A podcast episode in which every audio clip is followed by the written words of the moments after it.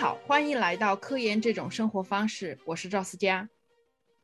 我是华沙，我是斐彤。上一期节目我们聊到了写论文的经历，那今天就和和华沙、思佳一起来聊聊怎么样啊论文投稿的这样一个经历。嗯，整个论文投稿到发表是一个比较漫长的过程。那我们就从头开始说嘛。假如假假如现在我们已经写好了一篇文章的初稿，我我我们假如我们已经写好一篇文章的中稿，那么接下来要做的事情就是如何选择期刊来投送呢？啊，那就这个问题，呃，两位有什么经验可以分享一下吗？那我先来说。哦，上期我我插一句，其实上我们上一期，呃，已经提到了选期刊的一些建议，如果大家感兴趣，可以去听一下。然后在这里面，我们会继续在这个问题上面展开。那华山，你是怎么选期刊的呢？有没有什么可以分享的建议？呃，我觉得选择期刊其实是非常重要的一个步骤，但是在这一步的完成之前呢，要对自己的论文的稿子要有一定的了解。也就说白了，就是要知道什么质量的论文的稿件可以发表在这个什么样的期刊上面。其实，当一个论文的稿件写出来的时候，由于它的实验设计、结果讨论的深度，那么它能发表的期刊的档次上下限已经相对固定了。所以说，我觉得呢，在这个投稿之前，或者说在阅读论文的同时，应该要做一个简单的列表。针对自己研究的这个大领域以及具体的实验所针对的小方向，列一个期刊的表格。根据期刊的档次呢，给自己呢就能确定一个投稿的区间。呃，说的俗一点呢，可以先从这个期刊的行业影响力来做一个排序。那么，呃，最典型的呢，就是呃这个领域常刊登的期刊，可以列一个表。因为一个领域，哪怕是个小领域，其实都是有成千上万篇论文堆起来的。他们不可能只发在一个期刊上，而是往往会发发表在不同的期刊上。尤其你在做实验文献综述的时候，应该阅读过。那么你可以稍稍做一个总结，比方说啊，最近几年我们这个领域的期刊，呃，都会有这个、这个、这个。那么我们发现哪些论文呢比较精，做的更精、更细、更好？它发表在，比方说期刊 A 稍微粗一些。呃，可能发表在期刊 B 比较粗，发表在期刊 C，这样的话呢，你就有一个比较明确的呃列表就出来了。以这种方式来投稿或者选择投稿的期刊，我觉得比较有的放矢啊。毕竟呢，呃，有的时候当我们论文写出来了之后呢，这时候大家一群人坐下来头脑风暴选择哪个期刊的时候，就会觉得。这个呃思考的深度就非常有限，会让人觉得啊，这种时候临时起意一般找不到很好的期刊。那么呃，思佳你会呃怎么选呢？我我会选择我知道拒绝的快的杂志，或者是说选择我那个杂志的编辑我认识的杂志。啊。我觉得这个也是，呃，也是一个挺好的选择，因为拒稿的速度快，可以节省特别多的时间。呃，我呢，或者我自己实验室，或者我自己训练的风格呢，也是会是这样，就是说，倒不是去找某个认识的编辑，因为我们也真的不认识什么人。那么我们的风格呢，就是找到那个上下线里面，从最难的那个期刊开始试。比如我们有一篇论文投稿呢，是从最好的一个期刊开始试，呃，这个区间里最好的期刊开始试。这个期刊是四十八个小时之内，呃，对这个摘要就可能要进行一个判断。呃，如果就是直接是 death rejection 呢，那就我们都不用写论文了，直接就被拒了。那么这样的话可以节省非常多的时间。呃，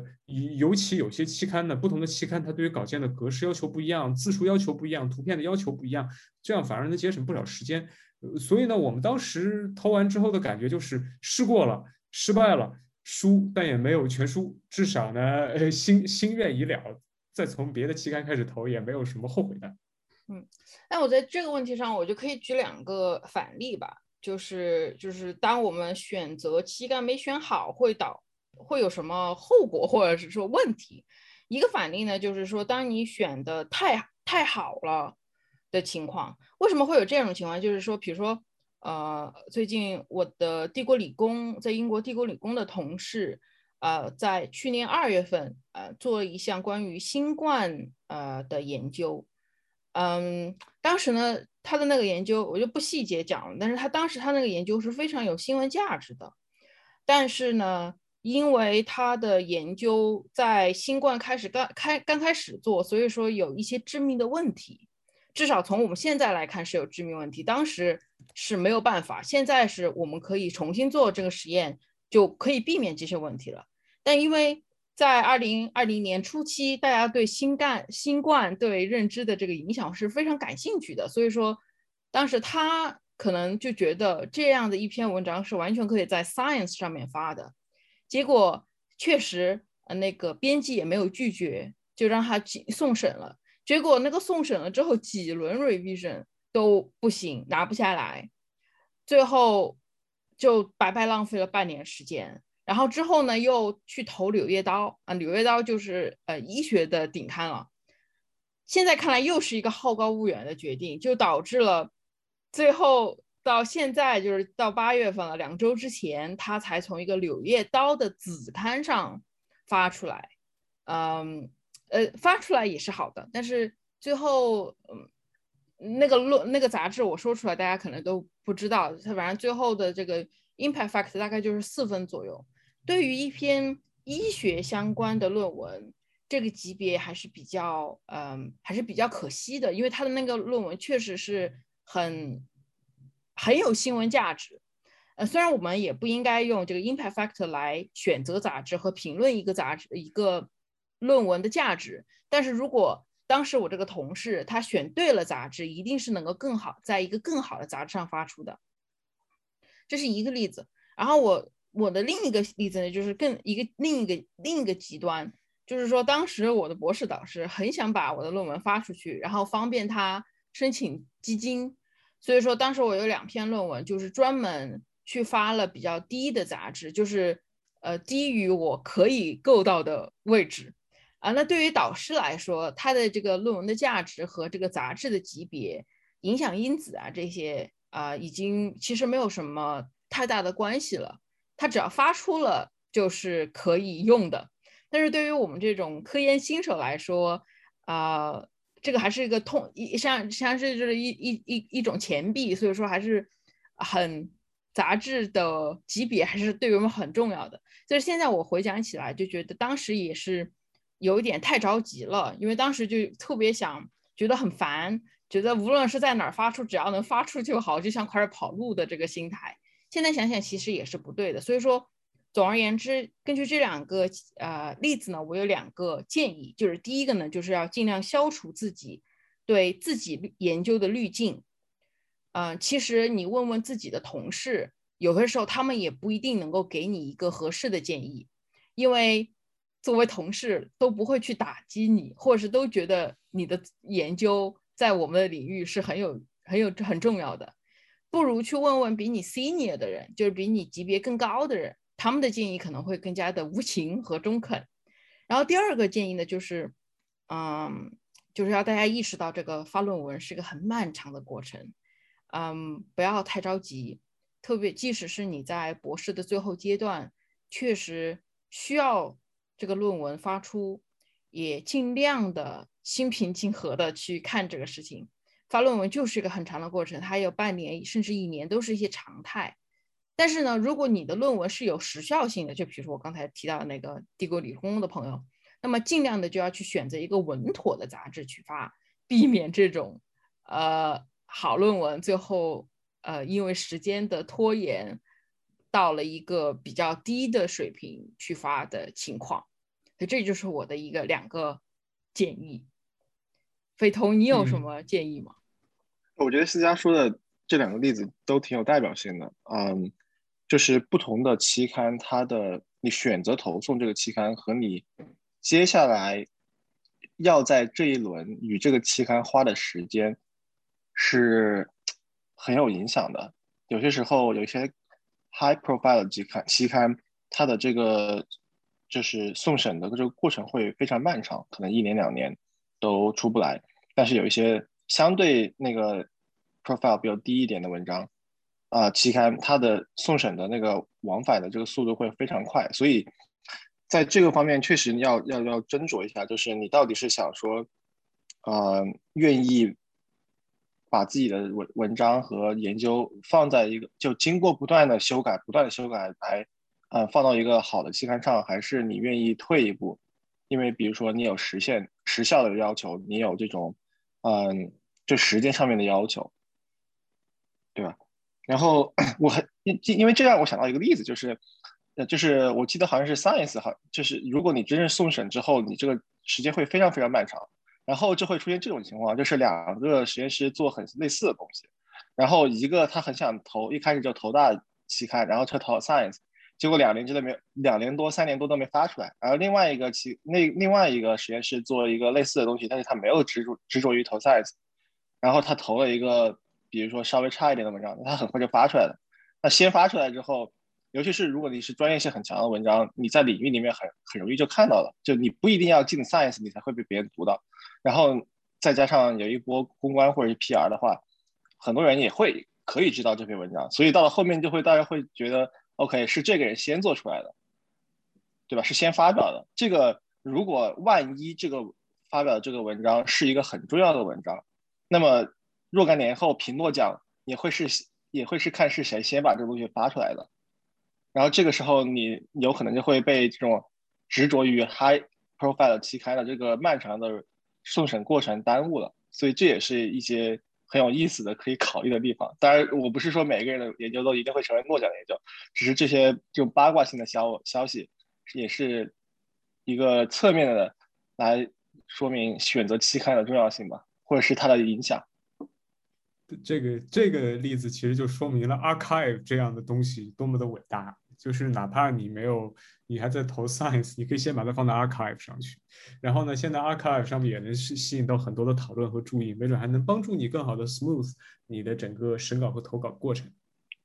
哦，我甚至现在都知道 Nature 子有一些子刊，你必须要送稿到 bioarchive 上去，他们那个你在 bioarchive 上面的这个互动是其实决定了你这个文章能不能被接受的一个指标了，都已经。真的吗？对，因为就是他们就是像 Nature Science 这种期刊，他们想想要很多人能够读嘛，他保持那个 impact factor 是怎么保持？就是很多人读，很多人 cite，对吧？那那你这个文章有没有能不能博得眼球，就需要有一个指标，而一个比较好的指标就是 Bio Archive 和那个 Cycle Archive 这之类的这种 archive 上面，如果你这个文章已经有人很多人讨论了，哎，大家就会那个 reviewer 就会觉得，哎，这个其实。可能是一个挺重要的话题，然后这个对你今后速成还其实会有一定的好处，对，会有 会有这种好处。原来，原来 editor 也跟我们一样这么懒呢。我就是特别喜欢去看他们 bio Archive 下面的 comments，呃，我就就是也不是懒吧，就是因为对 editor 很重要的指标。对对对，就像就好像 Twitter review 啊，就 Twitter 一样嘛，就是这对。这也是 peer review 的一部分啊，这对这是更大的 peer。嗯，对，是肯定是。所以说，就是总的来说，就是这个。但是我我要强调的是，就是咱们说的这个还是有些极端的一些情况，就是说有新闻和讨论价值的。实际上，我们很多人，绝大多数人做的绝大多数工作都还可能还不到这个级别。那么面对这样子的文章的时候，呃，可能这种极端的例子不一定特别有效。嗯，但呃，就像就像华沙说的，我觉得就是要多读你想投的那个杂志，这就是和平时积累有关。你平时看的多，你自然而然就大概知道这个杂志合不合适。嗯，这个我们在上一期节目中也也。其实我我这里有两个小问题，我想插一下。第一个小问题是思佳，你说你会投你认识 editor 的杂志，那其实我们很好奇，就是你怎么去认识 editor？对吧？对，这个就这个这这个是很微妙的，这个肯定都是我要么是就这个还是通过我的这个学术家庭有关，就是我导师他的人脉，我正好这些人我也认识，就是以前开会的时候我们有见面聊过，他们知道我的名字，我也知道他们的名字，我在聊的时候大概知道他们对什么东西感兴趣。比如我们去参加会议，我就能看到这个这个编辑在哪一些 talk 里面会出现，嗯，或者是说 talk 之后他提的问题。对你需要知道他是个编辑，首先对吧？对对对对对。但是你你总是在聊的时候有会得到这些小道消息，比如说我的呃，我就一就比如说我这个就是 social 时候的重要性，就必须得去跟他们一起去喝酒吃饭，我才知道啊，最近最近谁谁谁去哪个杂志当编辑了啊，又谁谁谁离开了哪个杂志，就只有通过这样子的情况，我才能了解到。这这这个就是对学术社交的这个重要性嘛。所以你在开会之前，就在开会之前，你不光要读那些 speaker 或者与会者的论文，而且你要把你常熟悉的那些期刊的整个 edit editorial board 都要熟悉一遍。这样呢，你就可以非常自然的参与到他们的 after party 里面，然后假模假样的跟他玩会儿 beer pong，然后等大家喝到喝到点子上，然后想想，哎，我最近我我觉得我觉得我做不到，这个这个太卷了，我听着我都很焦虑。我我我我都不是这样，我是被动知道的，就是正好嗯，正好这个老师嗯我认识，然后最近我听到他，我看到他的 Twitter 上告诉我他他有 at，就是如果是最近的情况的话，就是我是这种被动被知道，或者我导师之间他们沟通提到了这个事情，我就哦。我就听说了，对，我觉得这里有两个方向，一个是有人以嗯带你入门，比如说你的导师和你的嗯 colleague，他们带着你去认识，然后这个过程会很就是更加自然一点。还有一种是你 cold call，然后你想去认识他，然后你想方设法去加入他们。当然，总之就是最后的目的就是最后的结果就是你能够对吧？认识 editor 是一个很好的这样一个社交的活动，也是一个对你选择期刊很有好处的一个。对，还有嗯一种方法呢，就实际上就是一会儿我们会提到，就是审别人论文，因为 editor 会把一些合适的论文拿给你来审，这个时候就是你大 就是就是刷存在感的时候了。就是所以说，就是你很多我我我个人发现，就这个也可以留到后面我们再来聊。但是我就提一句，就是很多时候我会发现有些 review 明显 reviewer 明显是个比较 junior review，他们没有得到过如何去审别人稿的训练，就会特他们的这个这个呃审稿审的特别的呃怎么说呢不成熟吧。呃，这个实际上是一个对自己的学术发展有很大杀伤力的事情。因为这个 editor 就知道了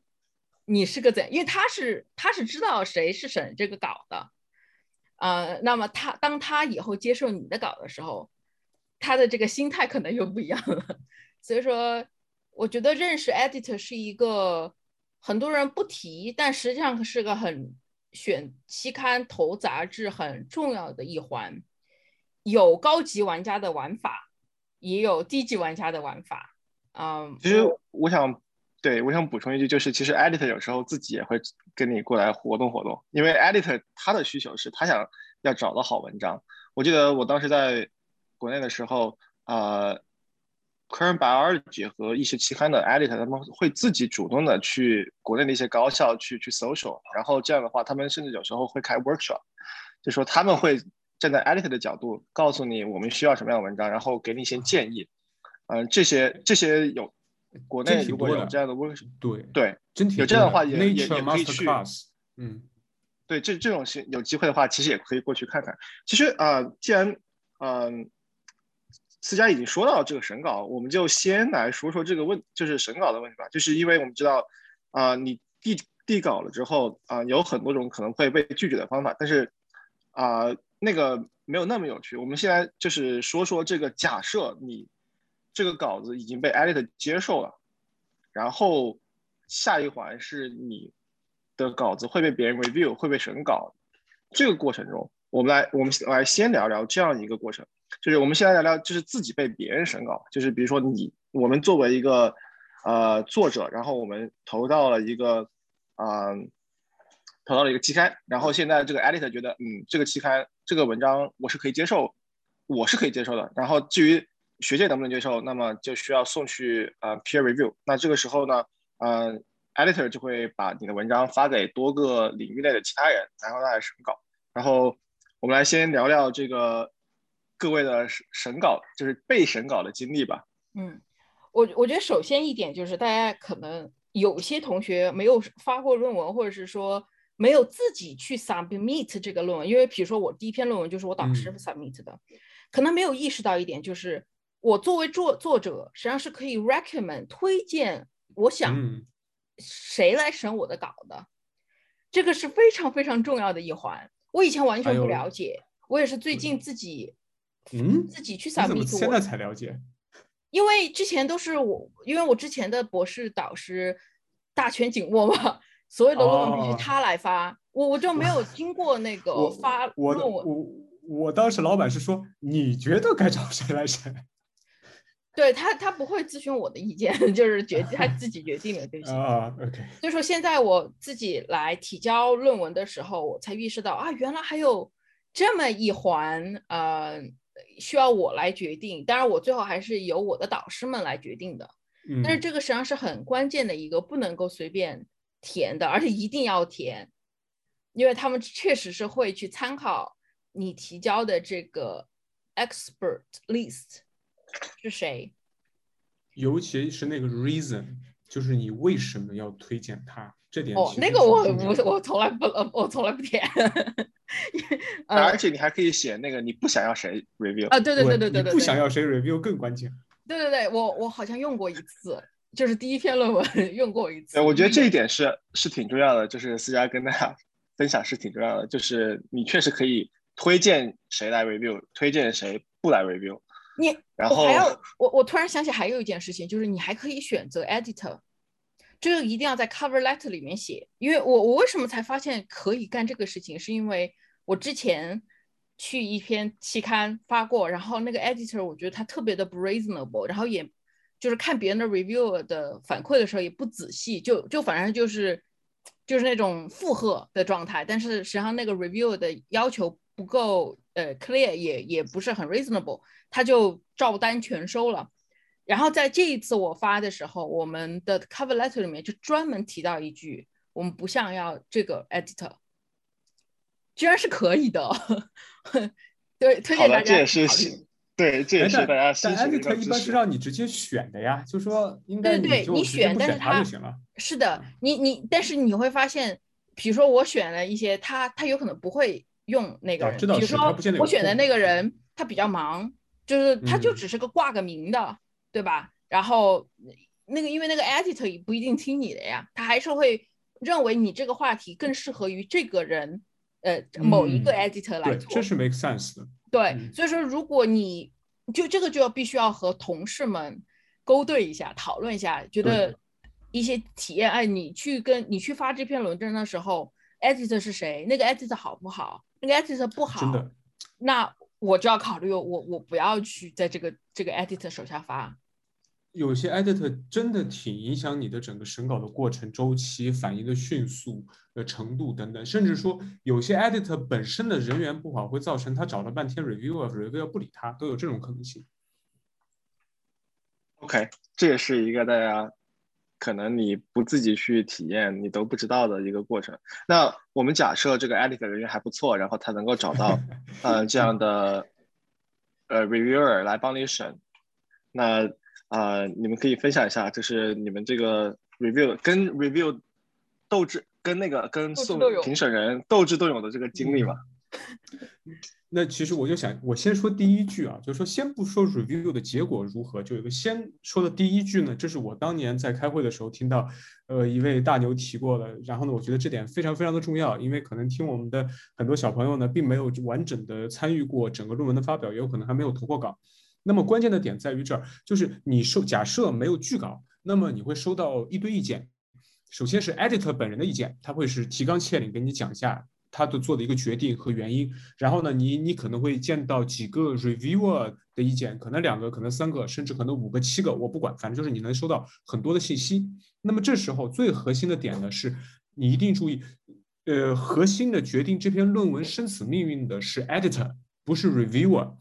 就是一个合格的 re 的 editor 应该是会参考 review 的 reviewer 们的意见，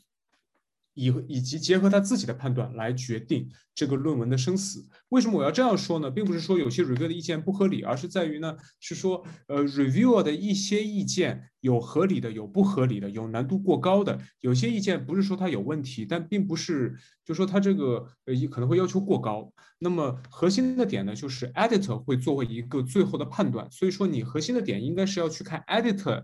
到底对你的这篇论文提了哪些意见。和建议的点，这是我想说的一个特别关键的地方，就是整个核心的地方呢，你当然是要回馈在 response to reviewers 里面要回馈 reviewer 的意见，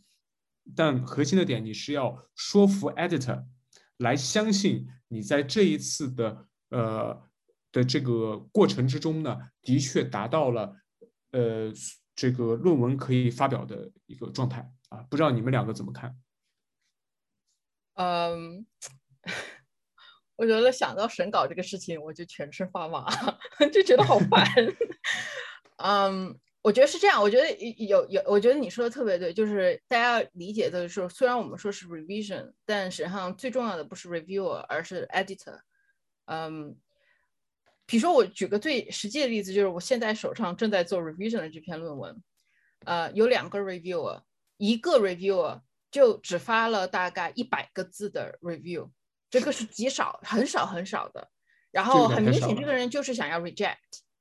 呃，然后他的这个意见呢，也不是说完全无理吧，但是就是说臣妾做不到，就是这个现在情世界的情况，我就做，我就我就没有办法去处理这个情况。那是不是达不到这一点的所有论文都不可以发出呢？呃。很明显的是，如果我的两个如果是两个 review，然后另一个 reviewer 呢就提了一些呃还是类似的点，但是他阐述的很好，就是他他他说明了为什么这个这些问题很重要，而且我你可以怎么办？就他会提出一些，你不能就是说看着别人说不好不好不好不好，那你必须要说给我一个一个解决方案嘛。那么。结果就是说，那比如说一个是绝对的 no，一个是说嗯还行，但是好像也呃有一些问题。明显的是 editor 肯定是没有 take 第一个 reviewer 的那个 review 就是 feedback 很 seriously，因为他知道那个 review 不好，所以说 editor 的结果还是让我们做 revision。嗯。我的第这个是刚才听到华沙说的一个感慨，然后就是说这这个是真的是这样子的。以前我没那么强烈的感觉，感觉好像好像还是 reviewer 的意见更重要。另外一个点呢，就是说我最近意识到，就是说大家不同的人，就是说你去做 revision 的时候，同学们或者是同事们，你们都会有自己的。呃，解决方法大多的情况就是罗列嘛，就是他他的提出问题，我一个一个问题去回答，你能不能回答，或者能不能解决，这是另一个问题。我觉得更更重要的一个问题，是我最近才发现，就是说你的态度。我 我发现有，我发现我身边有两种情况，两种态度，也有我自己嗯回复的时候有两种情况，一种呢就是很卑微，就 review 你说什么都对，呃。我一定会尽全力的满足我满满足你的要求，然后嗯就很卑微的一个情况。还有一种呢，就是你说啥我都不听，呃我才是对的。这两种都是不合适的，呃就是很强硬的肯定不合适，但是过于卑微也不合适，因为不卑不亢是吧？对，要不卑不亢，对。但是这个东西的度又很难把握。然后我还遇到一种情况，就是另一种态度，也不是态度了，就是一种。回复的行为行文风格就是特别的英式，就各种各样的每一个开头就是 Thank you for your 呃 advice 都是什么呃就啰嗦的很，就是是什么呢？就是说你你这个确实是很正式，然后也好像很 polite，但是我的你的 polite 的过程中，我就觉得你很就是很浪费我的时间。作为 reviewer 看你的。你的 reply 我也觉得很费劲，你呃你 reply 的时候也很费劲，实际上就是很直接的 yes or no 是最好的，或是说 I agree with you，但是怎么样怎么样怎么样，我觉得简 keep it simple，然后不卑不亢是最重要的态度。最后 说到这个审稿，我觉得我给大家一个私人建议，就是每次看到这个 journal 啊反馈 review revision 的这个 reviewer 的这个 feedback 的时候，不要直接去打开，先去喝一杯，先去把这个态 心态调整好，再去打开。不要像我年轻的我那样，哇，看到 review 好高兴啊，终于回复了，然后一下子今天一天的心情都不好啊，就被 destroy 了。你这心态不太行。我现在只要不是 rejection，我我就很开心。只要 major revision 就可以开始谈官相亲，对吧？对对，我就是心态不好，我比较拿衣服嘛。但是就是说，第一次开始几次，就是无论到现在还是怎样，我觉得看到很长很长的 revision，这种被 attacked 的感觉是绝对不是很舒服的。呃，而你第一次看到这个呃 comment 的那个心情，会影响你怎么去处理它。哎，你所以说我建议大家在看这个 revision 之前就调整好心态。啊、我我还真是，我我吃的第一个 major revision，那个时候我呃那个匪童应该知道，我那时候心情不是特别好，我那时候一个人在那个中央公园，然后呢，这时候收到一个邮件，一看，我当时一看就说这个邮件怎么这么长，然后发现是一个 major revision，然后呢被 attacked 的不行的不行，但是我也没有被影响，没有被影响心情，可能主要原因是那几天我都都比较醉那个状态，但是我当时的就是我现在讲看到 major revision 其实应该很高兴，你知道吗？因为因为我我自己的总结啊，就是我们这种 junior researcher 基本写不出一篇 minor revision 的论文来，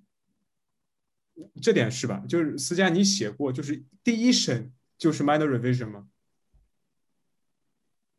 这个看你跟谁写啊。因为如果你自己写文章写的差，那很正常。但是如果你跟你老板一起写，很有可能的。就是你这个东西最后这个我我我跟我老板写从来我我跟我老板写从来没有不是 major revision 的，结果我反而是我自己独立之后，我跟我的合作者写到写出了 minor revision 来。嗯，但是我想说的点就是 major revision 其实非常非常正常，还有一种呢叫呃 rejection，but 呃 invited resubmission，这也是一个不错的。就是说，我现在的观点就是，只要不拒稿，什么都好说，我都很开心，因为因为只要没拒稿，我就有机会去。不管是 rebuttal 还是反击，还是还是就是呃低声下气的去，你们说的都对，就是至少给了一个机会嘛，对吧？但是其实这个这点我觉得这个前提是。对，但这个前提是你你你可以 take 那个 revision 的那个意见呀，就是现在呃有有很多会议和期刊，嗯。其实其中以会议更为明显吧，就是啊、呃你会发现有我你可以看到网上很多人就是说那个 reviewer 给的这个这个给的意见就很不合理，就是你、你你就是觉得很不合理，这个东西就会很影响心情，因为我已经有有我有其他的朋友也在还是在学界的，就比如说那种啊、计算机写这个会议文章，有很多时候你很、这个文章投的太多了，然后所以审稿的人也开始就林子大什么的呀都有，然后你就会发现，对，你会发现你的这个文章的那个 revision 的这个要求就很不合理，就是你可以明显的看到这个这个 reviewer 就没有读，或者是没有读懂你在嗯做什么。对，这个时候，这个时候，就我觉我可以理解，就是完全不能够开心。就是如果说对方你拿到了这个 review，对方是有认真的跟你讨论问题，或者是想跟你认真讨论问题，你可以从 reviewer 的这个写的东西来读出来的，他的态度是什么样子，你可以读出来的。如果一个 reviewer 他就是他就是想，就是看你不惯，这个你也是可以读出来的。对我我我我我我说一个就是我个人的体验啊，我我之前因为我我发的论文也算是就是有好的子期刊，也有就是级别比较低的期刊。我的体验是，去投到越高级别的影呃杂志，我得到的 revision 更 reasonable，就是更让我没有觉得那么不高兴。他们可能也是都是 major revision，但是他的就是这种呃呃，他提出的 feedback 都是非常 reasonable，反而就是越我就是比如说我举个例子，有一个有一篇论文，我实际上是完全可以往高的提，但是我还是最后发到了投到了一个级别比较低的论文，因为我想快点发出。结果我那篇论文是最花我时间去 revision 的。为什么会导致这种情况？并不是说哦，你投到高级的杂高一点的杂志，影响力高一点的杂志，你的论文就真的无懈可击，而你低一点的杂志就漏洞百出导致的这种情况，而是这些杂志它能够 approach 的 reviewer 级别也一样，对，他们会给你不同的水平的 review revision。就是更级别更高的人，他就会一针见血，他对那些小，就是莫他不会看那种 minor issue，他跟你都是跟你讲你的 major issue。对，然后他他会觉得那些都是可以容忍的，就是可以，嗯，他知道那些不是重点，那些都是我个人的习惯而已，而不是你不是一个说所有人，呃呃呃，就是导致了这个 conclusion 有什么变化的情况，所以大家大家。我我开始我因为我第一次收到 revision，这是个最低的杂志的那个 revision，我当时真的就想的是，如果每一次都是这样，我就不要搞带学术了，这个什么狗屁人生啊！我不，但是但是呢，思佳，我这个得补充一下，就是说如果投比较好的期刊。那种偏综合性的时候呢，你也会发现会出现另一个情况，就是我前段时间我指名道姓的说，我前段时间有一篇论文投了 PS，然后呢，Psychological Science 心理学很好的一个期刊，然后呢，的确是让我去，就是的确送出去 review 了，花了四个月，然后得出来的意见呢，我倒可以理解，虽然说我也不买，但是我后来想明白了，就是我那篇研究呢，是你可以既把它放在 Cognitive Psychology 就认知心理学，也可以把它放在 Social Psychology 就社会心理学。然后社会心理学这个很明显有个 reviewer 是一个社会心理学的 reviewer，他找了我很多的问题，就是在于我的这个实验范式的确不是一个非常传统的社会心理学可以容忍的一个实验范式，不光是 sample size，呃，这种 analysis protocol 之类的，所以他攻击了我一堆这个问题。然后呢，我那我很明显就被拒了，之后我换了另一个比较 cognitive psychology 的期刊，就非常的 smooth。就全部都是在讨论理论的意义和整个模型的构建。就这就是还有一个问题，就是如果期刊比较好，它就偏综合性的期刊的时候，就可能会出现这层的问题，就是都是很好的 reviewer，但他用了一个综合性的 perspective 来看你的论文，那那这就回到了我们这就回到我们上期提到的你的 audience，你的你的文章的 audience 是谁的问题。对对对对，对我们上期就是聊到了这个，你根据不同的 audience。你去假想的你这个文章的这个读者是谁？你会要选择不同的期刊，以及你会遇到不同的这种，嗯，回复。这个这个确实是挺重要的。OK，那呃，我们先就是稍微换一个角色，对吧？各位不仅仅是这个投稿，就是文章的投稿人。随着你在学术的这个学术界的成长，你会逐渐的，呃，有另外一个角色，就是你会变成审稿人啊。你需要作为，你会被一些 editor 邀请啊来审一些别人投的稿子，然后这个时候呢，你就可以有不同的立场，就是你可以看到这个硬币的两面。这这个作为审稿人的这个过程中，呃，各位有什么经验吗？就我首先要说一个，就是什么是什么，你你怎么才能成为一个 reviewer 这个问题？因为开始的时候我觉得这个不是很明显，就是这个东西好像是大家。不会去说的，你也不会在一个 blog 或者是网站上面去找如何申请成为一个 reviewer。为什么会出现这种情况呢？是因为这个完全就是个 editor 的选择，啊，或者是说那个 author 的选择，他来找到你了。那么什么时候一般什么时候会成为 reviewer？就是大家第一次作为一作论文的第一个第一作者，或者是作为通讯作者发论文之后，呃，那。你有可能会成为呃，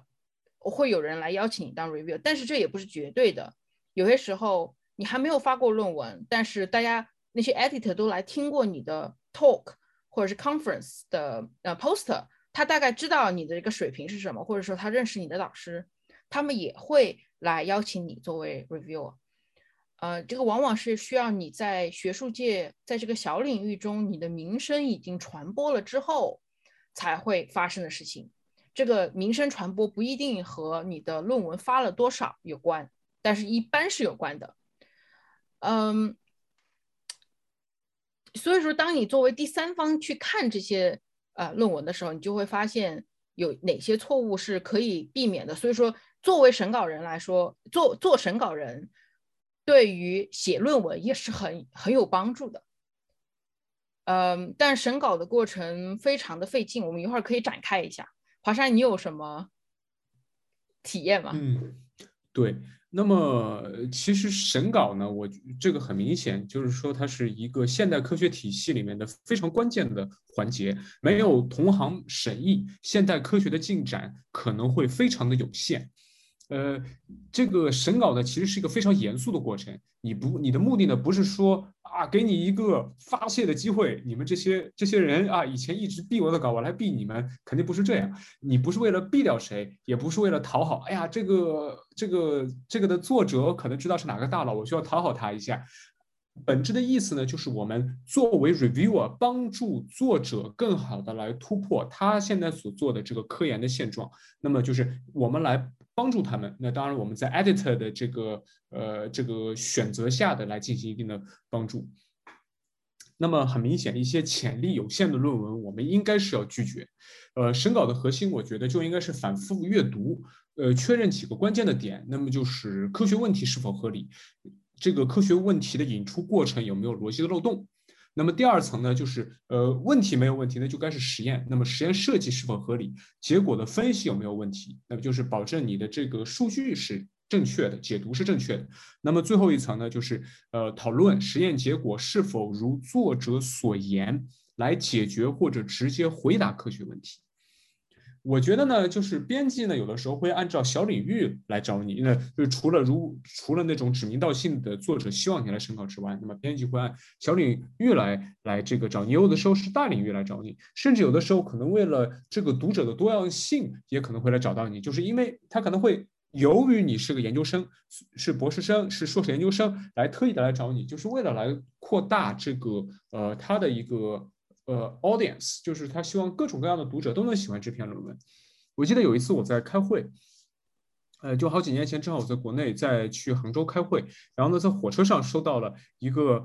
梦中期刊的审稿的邀约，把我激动坏了。因为这个期刊，我当时一看，第一个反应就是啊，我还投了这个期刊，我还敢投这个。再一看，哦，是是请我做 review 啊。那么就是那一刻，我就觉得，哎呀。可能我在学术界有了些许的影响力，就没想到这样的一个期刊会找我来 review，就非常非常的激动，因为那个期刊我觉得特别特别的难投。然后呢，我认识的朋友，就哪怕已经做到教授了，做到那个呃研究员了，都觉得那个期刊可能投了好多次都中不了。所以那个话都已经说到这个份上了。能不能分享一下那个期刊是啥？啊，emotion，emotion 就是做情绪领域的一个很顶级的期刊，emotion。所以我就我我当时觉得很激动，竟然请我来 review。呃，我那我就顺着再分享一下，因为那是那次被引用被被这个呃呃被这个呃邀请了之后，我就特别认真这篇论文审的，然后以至于我看了比我自己写的论文都要都就是那种数倍数都要多，就感觉我看到最后我都想要吐了。那么很明显，我这个也是做的有点过度了，就是没必要读到那么那么那么的细。就像思佳刚刚我们提到的一样，就是呃，一个好的 review 啊，并不是说事无巨细的把你哪个地方标点符号都挑出来错，或者你哪个地方，比如说什么第三第三人称单数要不要加 s，这个不是核心的问题，而是在于，就像我刚刚说的，你的整个研究的逻辑的链条是不是稳定，同时这个研究问题是个 trivial 的问题，还是一个。呃，sound 的一个问题啊，这是我想说的一个点。我就不过度补充了。我我我推荐大家去，就是大家呃，我推荐如果大家想看 revision，就是想作为 reviewer 去看看怎么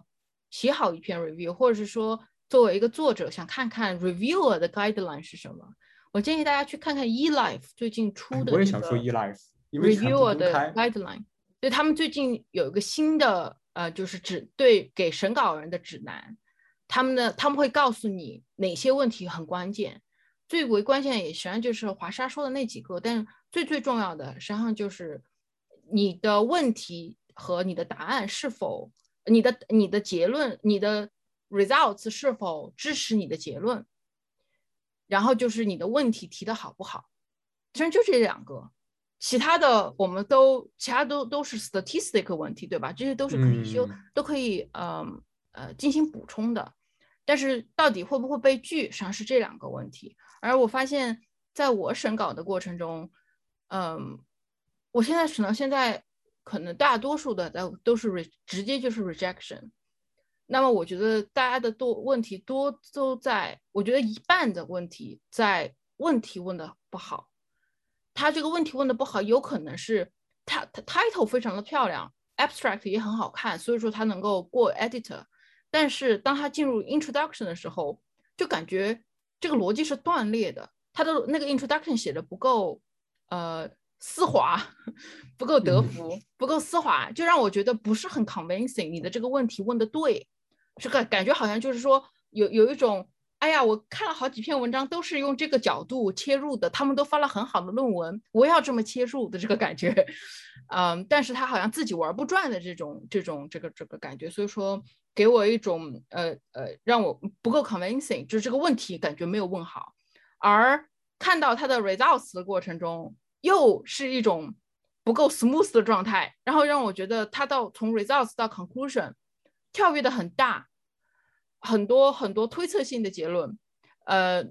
这个也没办法过。所以说，如果你对你自己写论文或者是作为 reviewer 有什么问题的话，推荐你去看看 eLife，我觉得 eLife 的这个 guideline 应该所有人都应该去阅读，很有道理。嗯，对，就是要成为一个好的 reviewer，呃，和要成为一个好的这个 writer，都是一个需要训练的。嗯，都是就是不是一蹴而就或是自然就就就可以的。而且，尤其是你做 reviewer 之后，你自己对于这个。领域的把握就越加重要。如果你对于领域的把握比较，啊比较细，或者是比较，就是比较具体的话，那么你就很这个 reviewer 就很容易 miss，就是错过一些大的问题。但是如果你对于这个领域的把握是很宏观的，那么你就容易比较挑出这种最重要的问题，然后，然后选择性的就是容忍一些细节。而呃，另外就是两位都提到了，就是有些。年轻的 reviewer 就会比较关注和聚焦在这种细节上的，比如说这是统计问题啊，或者是这个 sample size 很小啊，然后这些问题上面去，而忽略了这种问题这种大的问题的这种探讨，嗯，这也是这也是我听说的一个年轻的 reviewer 比较容易犯的问，就犯的错误，就是他们可能对于这种大的问题体会也不是很深刻，所以可能也没有办法在这个方面提出什么见解。我觉得很重要的一个原因就是，他他如果想拒绝一篇稿子，实际上是很难的。他不仅要挑出他的问题，还要找出他的他他要说明为什么要拒绝这些问题。如果一篇文章我看到了之后，如果作为一个 jun 一个比较 mean 的 junior reviewer，我看到了一篇文章，我下意识就想拒绝他。我我最后给你回的这个 review，有可能啊，就有一些人他就是这样，比如说我的。发我的工，有些时候有有一种情况就是这个人的工作和当下在做的工作，我做的工作是有冲突的，是不是可能有可能他就没办法，他就带会带有私心去做这个事，但我不能恶意去揣度所有人啊。但是我我我我自己也遇到 过，我也听到别人说遇到过。那那我觉得你运气比较差，我遇到的是什么样的呢？就是他也不拒我，他吊着我，然后吊到对对对对，就是这个意思。他就是吊着到什么时候呢？吊到他已经发出来了，然后说要赛的这篇论文，把我气死了，你知道吗？那次，看子大家对这个都很有体会啊。是啊，所以说我听到想到这个事情，我都全身发麻。对，说到这个我就气死了。你那你那篇论文对吧？你就要就要把我的论文拖到他论文发出来才行。所以说这个又回到那个 edit 的问题上，一定要选一个好的 editor。嗯，好吧，那个 对，所以说如果你看到实际上有几个关键问题，大家如果能在 first submission 的时候都搞定，或者是承认它，就会避免这些 junior editor、junior reviewer 呃问这些很基本的问题。一个呢就是 multiple comparison。就是说，当你 report 一个 p value，当然这个 p value 不应该被鼓励啊。但如果你要 report p value，你确认你这个东西有 multiple correction 吗？multiple comparison correction，呃，如果不懂，大家去查一查。然后再有一个就是 sample size，你是提前 estimate 了吗？然后再一个就是，如果你要 report p value value，effect size 有没有？呃，Bayesian factor 有没有？这个是基本的，这是基本的 guideline，这是基本的 guideline。我觉得这这还好。不不不，这个这个其实是，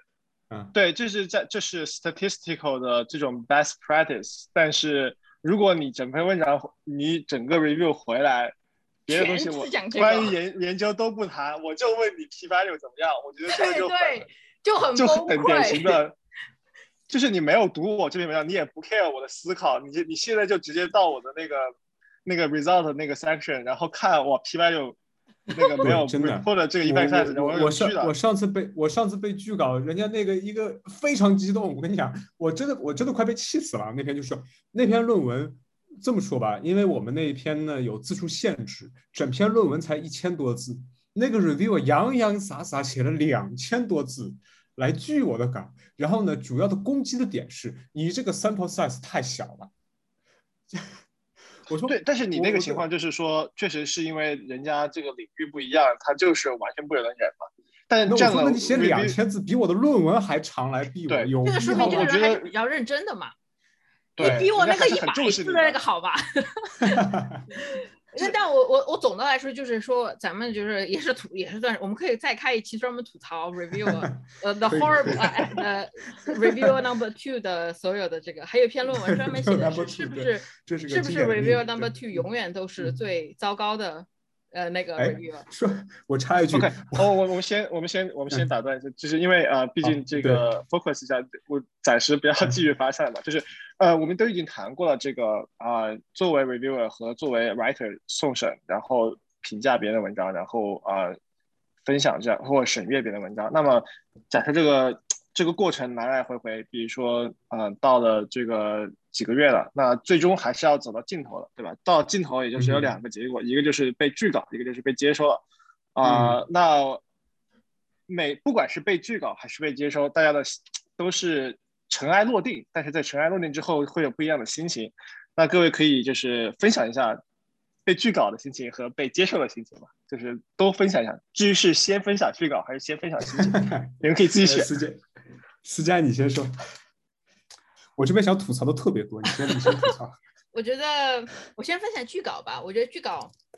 我觉得我运气比较好。我现在的句稿情况是，所有的论文被拒过一次，就是每一篇论文都被拒过一次，然后拒绝都是 desk rejection。刚才华少也提到过 desk desk rejection，就是在桌面上被拒绝了。什么意思呢？就是我解释什么叫 desk rejection，它就是一篇论文提交了之后。会先送到那个期刊的编辑那里，编辑呢会浏览这篇文章的摘要，就是 abstract，以及它的这个 cover letter。实际上 cover letter 和这个 abstract 是一样的，一般就是 abstract paste，就是复制到这个 cover letter 里面。但是往往你在 cover letter 里面会稍微多美言几句了。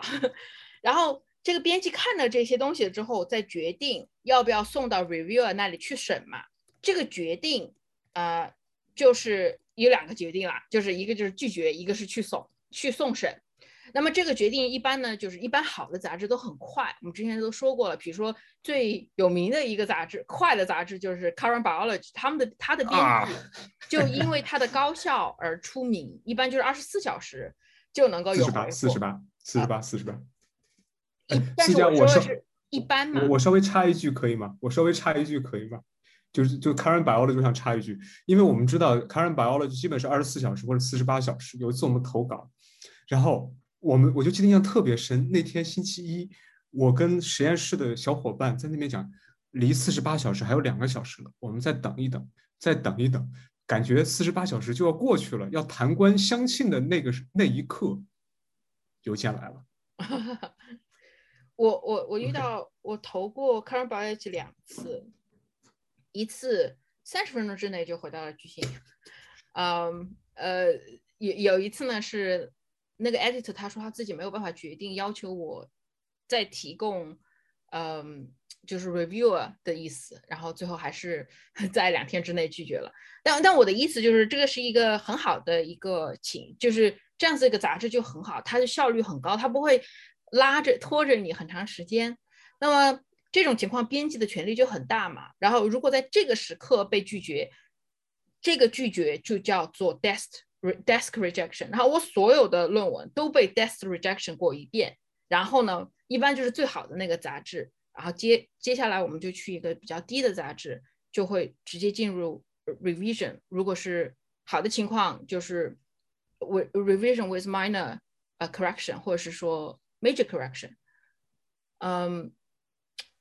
我我个人觉得拒绝实际上是很好接受的，因为我因为我提前我我就我觉得 death rejection 是最快乐的一件事情了，就是我我大概知道了我的水平是什么样，就是一刀切。很快速，很快乐，比呃其他的 rejection 要好。呃，有一种情况呢，就是说我我我有有一篇论文呢，我是有遇到这种情况，就是我觉得啊，你居然 death reject 这个，然后呃有两篇，那么你就可以 rebuttal。这个 rebuttal 不一定会有结果，但是你可以尝试。的很多人可能不知道有这个东西，但实际上是可以的，你就可以去找那个 editor rebuttal。嗯，就是实际上就是辩解，你觉得我这个论文很适合在你这儿发呀？但有些时候有一种情况呢，就是被 reject 不是因为他觉得你的论文有什么问题，或者觉得你这个 topic 有问题，而是他们换 editor 了，或者是说他们的他们最近对自己的呃杂志有一个新的方向。他比如说我最近我们听觉有个杂志很重要的一个杂志，他们最近。有一个决定，但他们没有说。但是我们可以从他的剧稿中，呃，得到一个结论，就是他们不再接收任何与人有关的行为学实验了。这个是个很大的一个变化，他们就全部就 death rejection。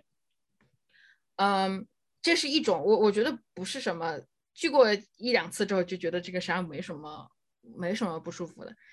那是说回被接接受后的心情，我不知道大家是什么心情。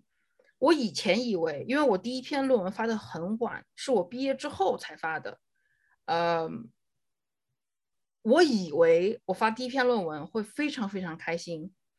但后来真正发出来了之后，就完全没有感觉，就是一种，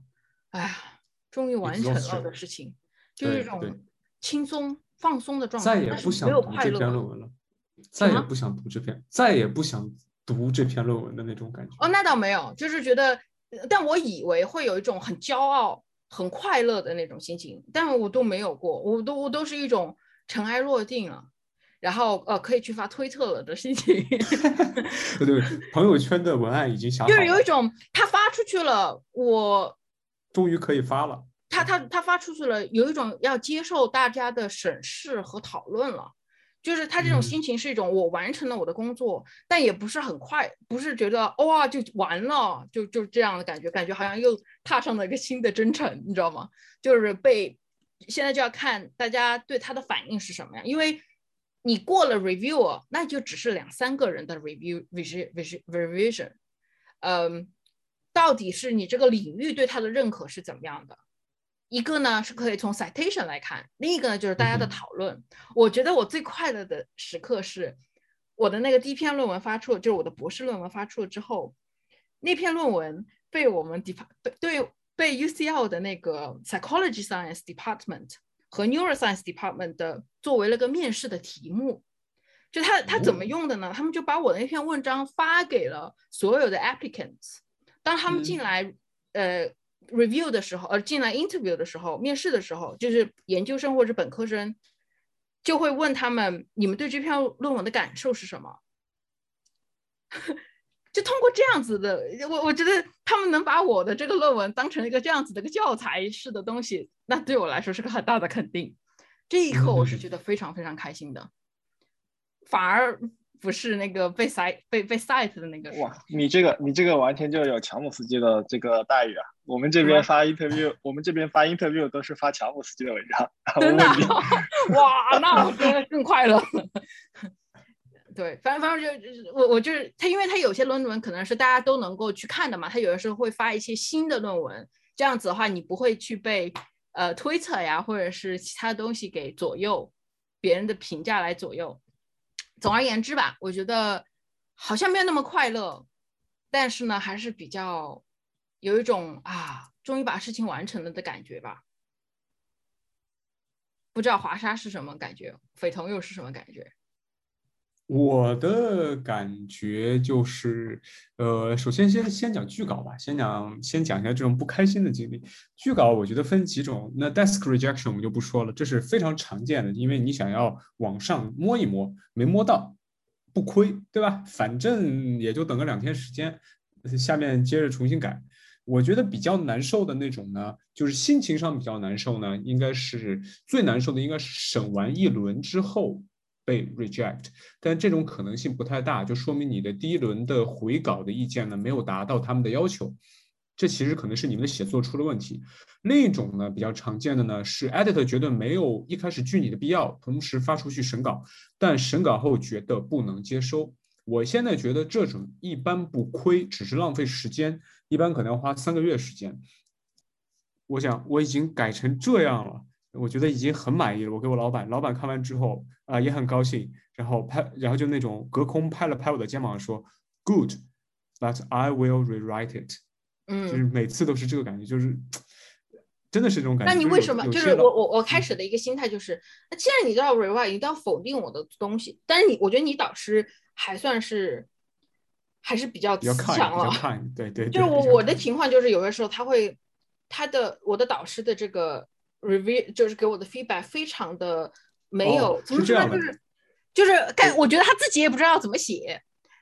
大家可能不知道会有。他说的，我老板说的 good 是对我的努力进行了判断。对，是的。然后 rewrite 是对我的论文进行了判断。他是对对对，是的。你很辛苦，但你的论文是要投书。我我我的意思就是说，我的意思就是说。如果大家遇到这种情况，不要沮丧，这个是常态。我以前一直以为是只有针对我，好吗？就我我真的以为是针对我，因为大家都自己改。我自己改我学生的论文也是这种感觉，就是我的学生很沮丧，就说老师，你相当于把我的论文重写了一遍，就是老师他愿意给你重写一遍，是对你的恩赐。对，最可怕的看到那个 track change 是是是全红的，我可以给你看见我最近改的一篇论文，就我把那个论真的是全红，呃，其实是是是挺就是导师愿意给你改是挺好的一件事儿，但是就是有一说一，我们写的东西在导师的眼前都是得要重新再改一遍。反正是一个恩赐，最可怕的一情况就是老师自己也不知道改什么，但他就觉得不好，就让你再去尝试一下。遇到这种情况。喝几杯，那导师就是你的第一个 reviewer 吧？那你的这个上就其实导师就给你拒稿了，我 我也没帮你写，你就自己重新写一遍，太太难受了。但但你要你要这么想，那个导师他愿意不停的给你看，不停的给你拒稿，是为了避免后面被拒稿的情况多，所以大家要调整好心态吧。我的意思就是这里。刚才刚华沙提到这个五十这个数字，我我我害怕大家听到了之后有一种崩溃的心情。别担心，五十其实不算多。你要是把我那篇论文在就是老板允许我 submit 之前的算进去，你们可能会真的崩溃。所以我想插一句，反而到我写毕业论文的时候，我老板说我不看，这是你的毕业论文，我倒觉得反而轻松了不少。我的 第一感觉是 OK，至少我不需要再把我的毕业论文从头写一遍了。不对，但我想，我想插一句，就是思佳说的对，就是真的关键的时刻得喝几杯。有段我在博士的最后那段时间，就是隔三差五要跟我们实验室的博士后在外面喝几杯。然后后来我再补充一句，就是思佳也说的对，就是导师有的时候会觉得他不告诉你他觉得哪个思路对，但他会告诉你这个思路不对。所以我后来变通了，就这样。OK，老板，我给你直接给你两份，你两个里面选一个。老板会让你工作量大一些，给我第三份吧。那个，哎，这个是跟导板之间的这个 风格，这个风格，这个交互呢，我们可以单独拿一起来细细来探讨和品味。啊。今天呢，我们还是回到这个发表论文，发表发表论文的这个啊这个过程中吧，就是我们已经现在已经大部分呃大致的过了一遍，从选期刊到呃跟 editor 之间的来回，然后到跟 reviewer 之间的斗智斗勇，然后现在到最后的结果，对吧？就是一的拒考还是呃，还是说收收获了？就是反正每一个人到最后的尘埃落定之后，啊，都会最终都是木棒，然后然后把全身的精力投入到下一篇还未写成的稿子中，啊，所以呢，这就是一个不断的不断的往前没有静止的这样一个过程，嗯，我们在这里祝福各位。送期刊的这个过程都是比较顺利的，然后能够在将来的这个过程中，能够多多得到 feedback，不管是好的 feedback 还是不不好的 feedback，但是能够至少能够得到 feedback 都是一个不错的东西了。然后多多的啊发表好的期刊、好的文章。这一期也挺长时间的，那这一期就到这里。呃，希望大家能够继续收听我们的科研这种生活方式。啊，我是飞彤，我是思佳，我是华沙。对，大家下期见，下期再见，耶。下一期我们将会聊一聊关于毕业论文，特别是博士毕业论文的一些经验、故事或者是建议。欢迎大家来收听，我们下期再见。